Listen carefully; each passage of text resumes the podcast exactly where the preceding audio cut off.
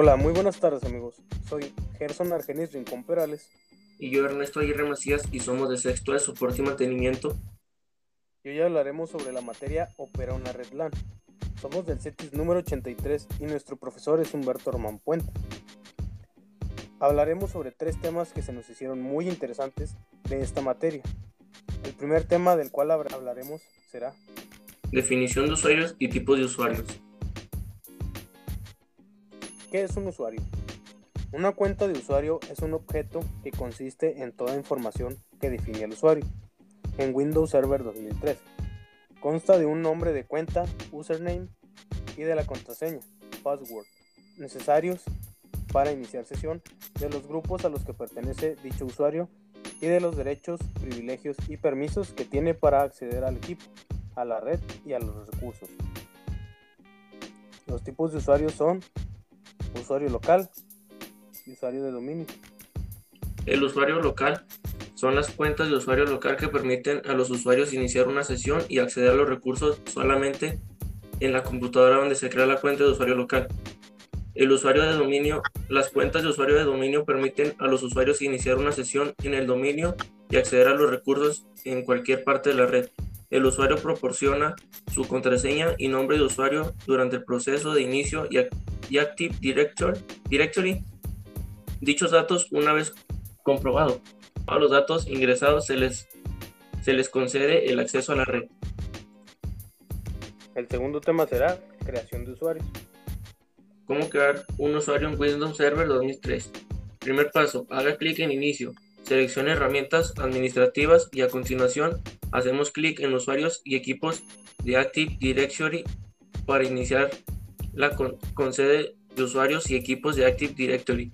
2. Hacer clic en el nombre de dominio que creó y a continuación expande el contenido. 3. Haga clic en el botón secundario en usuarios, elija un nuevo y a continuación haga clic en usuario. 4. Escriba su nombre, los apellidos y el nombre de inicio de sesión de usuario del nuevo usuario y dar clic en siguiente. 5. Escriba una contraseña nueva. Confirme la contraseña y a continuación haga clic para seleccionar una de las siguientes casillas. Los usuarios deben cambiar la contraseña en el siguiente inicio de sesión. El usuario no puede cambiar la contraseña. La contraseña nunca expira o la cuenta está deshabilitada. Y paso número 6, verificar que la información es correcta y dar en finalizar. El tema 3 es instalación y configuración de los servicios del administrador de red. ¿Qué es un administrador de red? La persona encargada de las tareas de administración y gestión y seguridad de los equipos conectados a la red y de la red en su conjunto. Tomada como una unidad global es el administrador de red. Este conjunto abarca tanto a servidores como a las estaciones clientes, el hardware y el software de la red, los servicios de la red, las cuentas de usuario, las relaciones de la red con el exterior, etcétera, etcétera.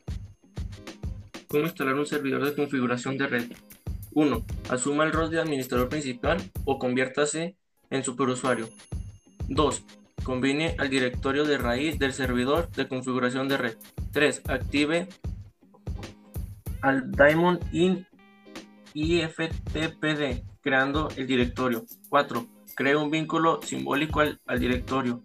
5. Active la línea TF1P en el archivo. 6. Edite la base de datos host. 7. Edite la base de datos headers. 8. Edite la base de datos bot params. 9. Convierte la, entrada en un manifiesto de servicio de la utilidad de gestión de servicios y active el servicio resultante. 10. Compruebe que in.tf1pd funcione correctamente. Bueno, eso es todo. Somos Gerson Naciones Rincón Perales. Y Ernesto Aguirre Macías y nos vemos en el siguiente podcast.